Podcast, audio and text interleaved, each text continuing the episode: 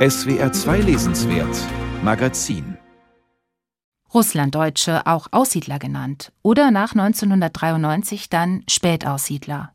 Nach dem Zusammenbruch der Sowjetunion kamen sie nach Deutschland, zurück, sagen sie selbst. Denn auch nach 300 Jahren im Osten sind sie den Deutschen treu geblieben, zum Beispiel indem sie über drei Jahrhunderte ihre Sprache bewahrten, Plotdeutsch, Plattdeutsch.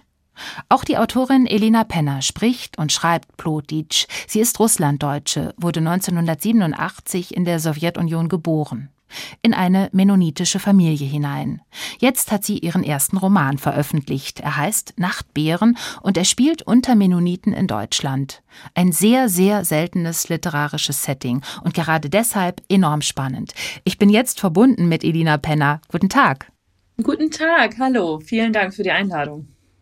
Ja, Frau Penner, Sie haben letztes Jahr einen Preis bekommen, den Arnold Dück-Preis, für Ihr Engagement fürs Plotdietsche. Ihren Roman Nachtbären aber haben Sie auf Hochdeutsch geschrieben. Warum? Also Hochdeutsch ist natürlich am Ende die Sprache, mit der ich auch aufgewachsen bin, mit der ich zur Schule gegangen bin. Und ich möchte, dass es von vielen Leuten gelesen wird, also auch von der Mehrheitsgesellschaft. Der Arnold Dück-Preis, den ich eben schon erwähnt habe, der wurde Ihnen in Detmold übergeben, letztes Jahr, also in Ostwestfalen-Lippe. Das ist kein Zufall, denn dort in der Gegend haben sich viele russlanddeutsche Mennoniten angesiedelt, auch in Baden-Württemberg, aber eben auch oben in Nordrhein-Westfalen. Sie selbst leben auch dort in der Nähe, nämlich bei Minden. Und dort spielt auch Ihr Roman, oder? Richtig, ganz genau. Also es ist vor allen Dingen die Gegend, in der die meisten Plotitschen leben. Also die Community ist hier, es gibt viele Bethäuser hier. Vielleicht ist es für ein Debüt dann doch immer ein bisschen einfacher, zumindest die Szenerie zu nehmen, die einem schon geläufig ist. Ja. Lassen Sie uns doch kurz den Einstieg in die Geschichte hören. Also danach reden wir noch genauer über das Buch Nachtbären. Es geht da los an einem Sonntag, denn Sonntag ist immer großes Familientreffen bei der Ömer, der Oma von Familie Neufeld. Und ja, wen wir hier erzählen hören, das ist Nelly Neufeld, verheiratet mit Cornelius. Richtig, danke. Beerdigen. Nelly Neufeld, Sonntagnachmittag, 10. Mai 2020. Ich werde euch alle beerdigen.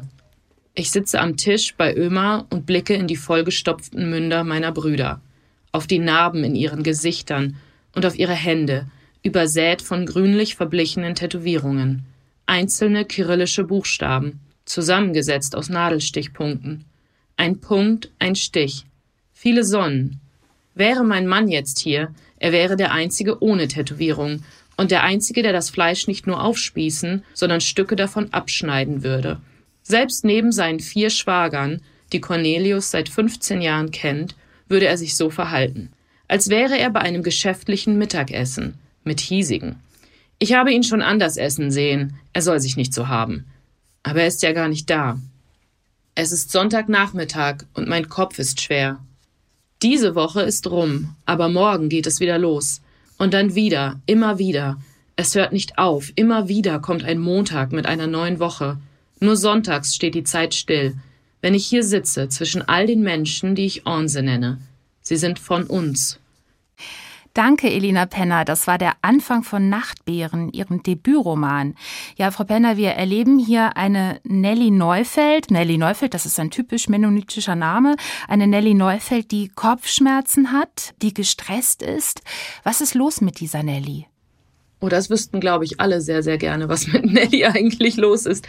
Nelly hat, ohne zu viel vorwegzunehmen, einiges an Problemen und es gibt eine Stelle in dem Buch, in der ihr Bruder zu ihrem Sohn sagt, dass alles, was Nelly widerfahren ist, auch vielen anderen widerfahren ist. Und die haben vielleicht nicht unbedingt einen Knacks weggenommen. Aber manche Menschen erfahren solche Sachen, die wir jetzt heutzutage Traumata nennen würden. Und sie kriegen dann halt diesen sogenannten Knacks.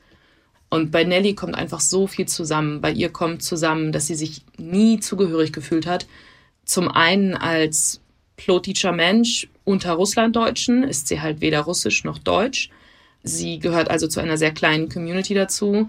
Sie fühlt sich aber auch in der Gemeinde, zumindest als Kind, nicht unbedingt so richtig wohl, weil sie auch nicht genau aus dieser Gemeinde kommt, sondern aus einer säkularen Familie oder einer weltlichen Familie. Und dann kommt der besondere Faktor bei ihr noch dazu, dass sie sich auch innerhalb ihrer Familie immer ein bisschen alleine gefühlt hat, weil sie ein sogenanntes Horstschittel, also ein Herbstküken ist. So nennt man die Kinder, die so ein bisschen aus Versehen am Ende noch dazugekommen sind, wenn die Familienplanung eigentlich schon abgeschlossen war. Und das heißt, sie wächst mit vier sehr viel älteren Brüdern auf. Und die Eltern hatten irgendwie schon damit abgeschlossen, dass sie eigentlich kein Kind mehr wirklich haben wollten. Das heißt, sie wächst eher bei ihrer Öma auf, und als die dann irgendwann stirbt, bricht für sie eine Welt zusammen. Ja, ich hatte auch das Gefühl, dass ihr großes Problem eigentlich der Tod der Oma ist. Ähm, mhm. Das hat tiefe Spuren hinterlassen, weil ihr damit auch wirklich auch ein Teil der Rückbindung an die Herkunft verloren gegangen ist, auch ein Teil Geborgenheit. Also ich hatte das Gefühl, Geborgenheit und Zugehörigkeit, das ist eigentlich das ganz große Thema ihres Romans. Absolut, würde ich voll zustimmen. Und also am Ende des Tages ist es sicherlich das Thema, was vielleicht allgemein Einwanderungsliteratur oder Migrationsliteratur beschreibt. Dieses Gefühl, nicht ganz dazu zu gehören. Und hier ist es natürlich ins Extreme geführt worden, dadurch, dass es natürlich selbst innerhalb einer Minderheiten-Community nochmal eine Minderheiten-Community ist. Also wir sprechen ja von einer sehr, sehr kleinen Gruppe bei den Mennoniten oder bei den Plotitschen, die wirklich für sich stehen eigentlich und auch meistens mit den regulären Russlanddeutschen wenig zu tun haben. Nochmal zurück zum Roman. Also im Vordergrund hat Nelly noch ein anderes Problem, nämlich ein Beziehungsproblem. Denn ihr Mann Cornelius hat eine andere. Das erfahren wir schon sehr früh. Äh, was ist da schiefgegangen in der Beziehung von Nelly und Cornelius? Ich mag Cornelius sehr. Also Cornelius ist eine meiner Lieblingsfiguren in dem Buch definitiv, weil Cornelius am Ende auch nur das Produkt seiner Erziehung und seiner Sozialisierung wahrscheinlich ist. Cornelius ist insofern ein interessanter Mensch oder ein interessanter Charakter, weil er so gerne einfach nur Teil dieser Gesellschaft wäre.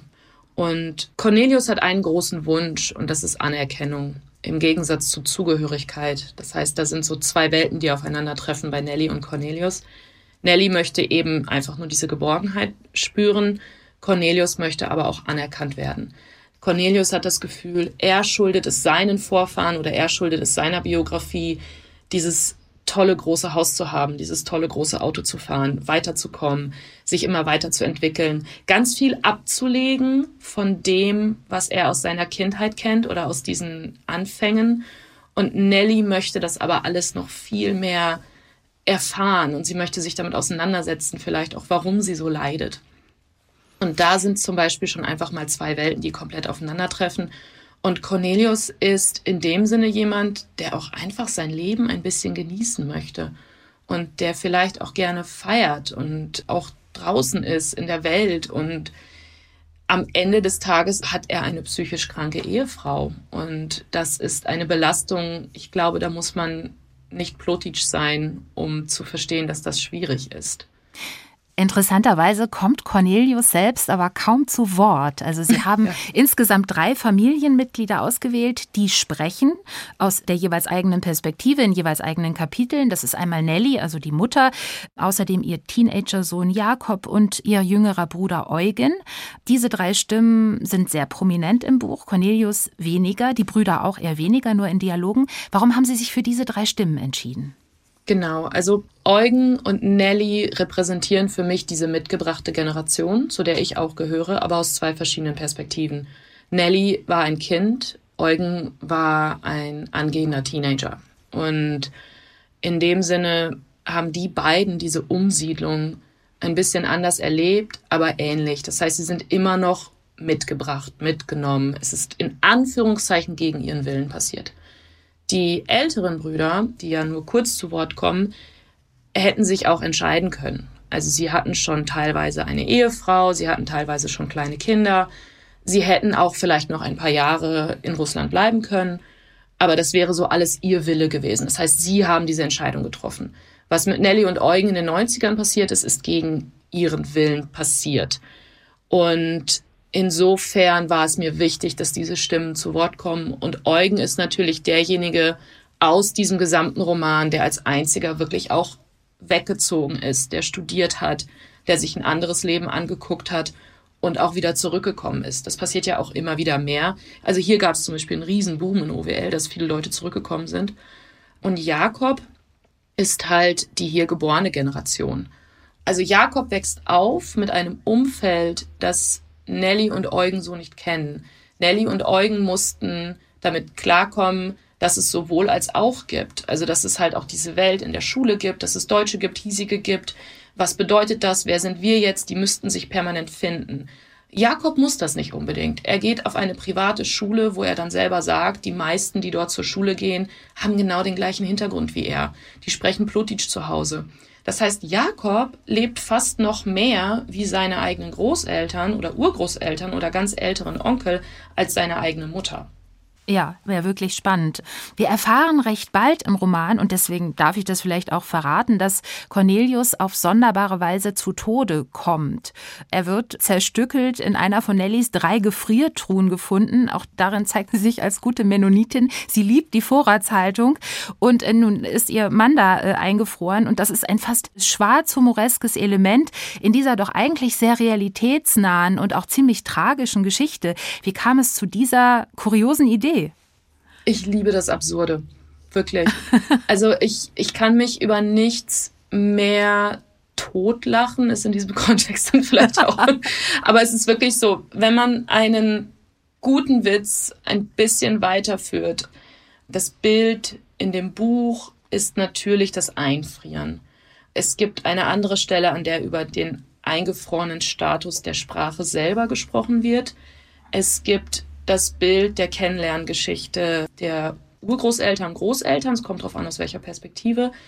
Und es geht halt auch so ein bisschen um diesen Stillstand. Ich muss nur eine kleine Korrektur abgeben, denn man weiß nicht, wie er zu Tode gekommen ist. Erfahren wir erst ganz, ganz am Ende. Das heißt, das lassen wir offen, aber er wird auf jeden Fall so gefunden. Das stimmt ja, es ist genauso, wie Sie es schon beschrieben haben. Es sind die Tiefkühltruhen, es sind diese ewige Vorratshaltung. Und das ist dann, wo ich jedes Mal, wo ich wirklich schallend, lachend sagen kann, das ist eins zu eins aus jedem russlanddeutschen Haushalt, in dem ich jemals war. Das könnte so sein. Und es sind ja auch immer diese industriell großen Gefriertruhen, die dann zusätzlich im Keller noch stehen. Und irgendwann kam dann so dieser Gedanke, naja, eigentlich, ich meine, da liegen halbe Schweine drin oder ein Drittel von einem Rind oder ich weiß nicht was da könnte auch ein Mensch reinpassen. Sie beschreiben russlanddeutsche Alltagskultur ziemlich detailreich, also auch das Einkaufsverhalten zum Beispiel, also immer gerne Sonderangebote, Restposten, so billig wie möglich, aber auch so viel wie möglich. Aber dann geht es auch um Essgewohnheiten, es geht um Bekleidungsstil und all das. Es war Ihnen auch wichtig, also quasi phänomenologisch, äh, diese russlanddeutsche Alltagskultur auch mal zu erfassen im Buch, oder? Ja, auf jeden Fall. Also ich meine, ich würde lügen, wenn ich nicht sagen würde, es war natürlich ein großer Traum von mir, da vielleicht auch die erste zu sein bei einem großen Publikumsverlag. Auch gerade mit dem Fokus, dass es die mennonitische Community ist innerhalb der Russlanddeutschen. Ja, es war ein Traum und er ist wahr geworden. Und dieses Beobachten lernt man ja erst sehr viel später. Ich wurde auch in den letzten Wochen gefragt, ab wann mir das denn klar war, dass ich überhaupt zu einer Community gehöre, die vielleicht ein bisschen anders ist.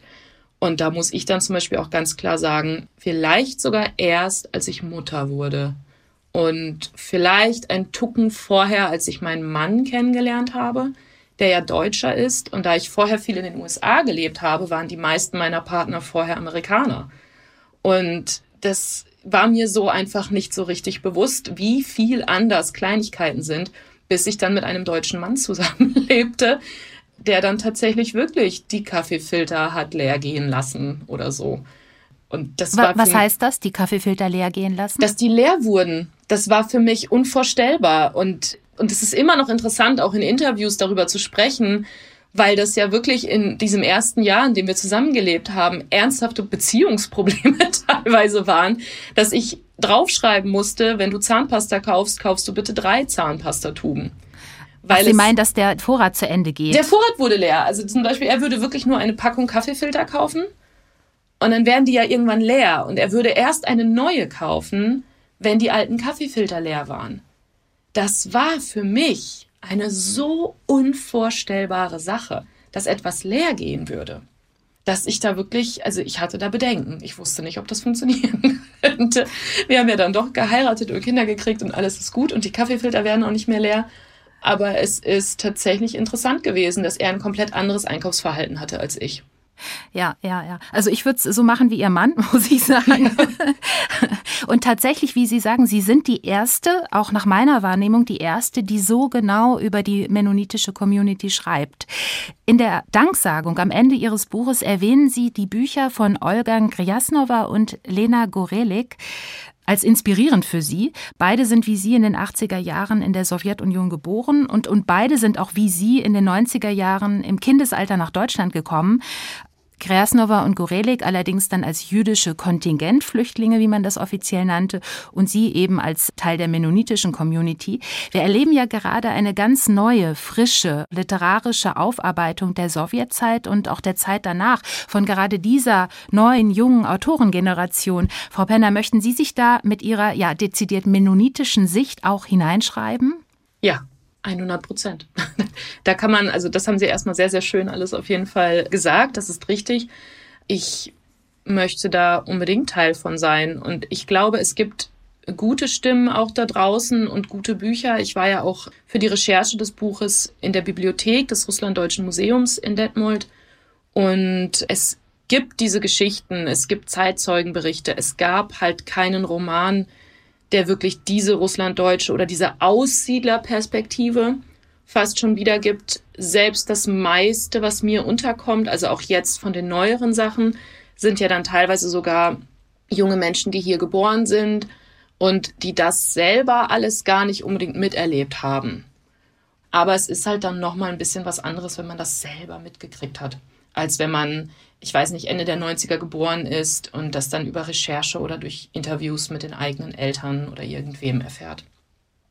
Ja, ich finde es toll, dass viel eigenes einfließt. Das merkt man dem Roman auch an, weil er nämlich wirklich sehr detailreich ist und sehr alltagsgesättigt. Frau Penner, ich drücke die Daumen für alle weiteren Schreibvorhaben. Vielen Dank für dieses Gespräch. Dankeschön. Und Ihr Roman heißt, ich sag's nochmal, Nachtbären. Erschienen ist er im Aufbauverlag. Sie hören SWR 2.